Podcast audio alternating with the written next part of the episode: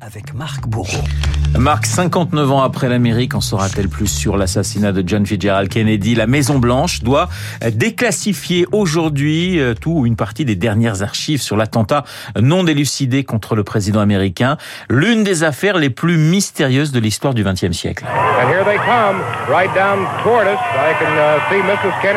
Une énigme qui démarre Renault le 22 novembre 63, Delhi Plaza, Dallas, midi 30. Le 35e président des États-Unis est assassiné dans sa limousine décapotable. From Dallas, Texas, President Kennedy died at 1 p.m. Central Standard Time. Stupeur dans toute l'Amérique, scène de panique à Dallas, à la recherche d'un ou plusieurs assaillants. 24-year-old Lee Harvey Oswald, charged with the murder of the president. Une heure et demie plus tard, un homme de 24 ans est interpellé. Son nom, Lee Harvey Oswald.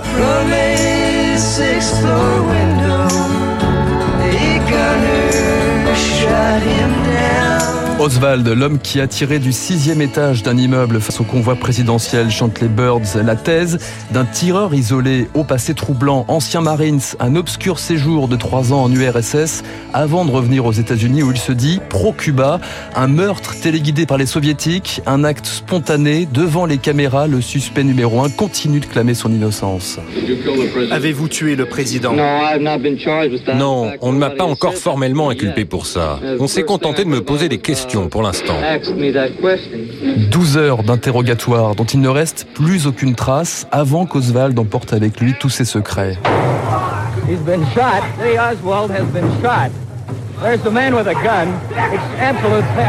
Le 24 novembre, le suspect numéro 1 est abattu à bout portant lors de son transfert en prison. Le tireur, c'est Jack Ruby, tenancier d'un club de striptease proche de la mafia, la bête noire des Kennedy.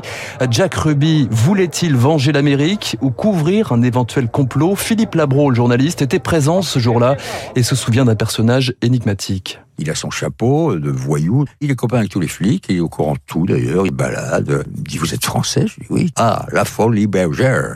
J'ai trouvé ça très étrange, ce type. Si vous accumulez la myriade de petits détails, de circonstances, vous vous dites que vous avez affaire au fait divers le plus énorme de l'histoire, avec toutes sortes d'énigmes sans réponse.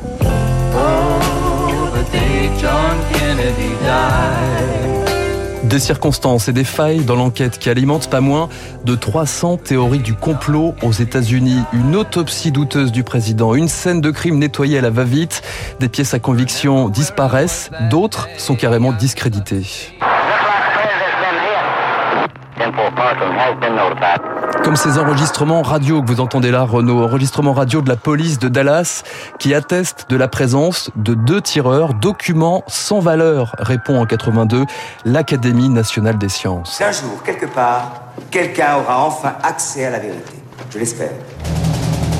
Il faudra attendre 10 ans pour connaître une bascule. JFK, le film événement d'Oliver Stone, nous sommes en 92, film événement dans lequel le réalisateur accuse la CIA et le FBI d'avoir joué un rôle obscur. C'est seulement, il me semble, les agences clandestines américaines qui pouvaient avoir la puissance de désigner la route, par exemple, de Kennedy. Le gouvernement n'a jamais ouvert des dossiers. C'est nécessaire que j'ai fait une hypothèse. Je suis critiqué pour ça parce qu'il dit que c'est la fiction, mais on ne sait pas en Amérique, on ne sait pas toujours l'histoire complète. Le Congrès saisit l'occasion pour réclamer la publication complète des 5 millions de documents, des photos, des enregistrements sur l'affaire. En 92, George Bush ordonne une déclassification progressive, mais l'Amérique va de déception en déception, des pages abondamment caviardées, trop sensibles, comme le, le prétendait le, le président américain Donald Trump. Pour le politologue Larry Sabato, fin connaisseur du dossier, la CIA pourrait bien plutôt camoufler un, un raté de ses services plutôt qu'un coup d'État. Rien que pour la CIA, il y a 1171 documents différents sur la dizaine de milliers qui n'ont pas été publiés. C'était il y a plus de 50 ans, presque toutes les personnes mentionnées sont mortes. Je crois dur comme fer que la CIA n'était pas dans une démarche conspirationniste. Je ne pense pas que la CIA ait tué Kennedy. Je pense juste qu'ils en savaient plus que ce qu'ils nous disent sur Oswald. Et ils ont sans doute minimisé le fait qu'Oswald prévoyait d'assassiner le président. Joe Biden ira-t-il jusqu'à déclassifier les 15 000 documents restants? Le secret défense fera-t-il de nouveaux obstacles? L'assassinat de Kennedy, c'est l'histoire d'un mythe dans un pays qui doute plus que jamais des vérités officielles.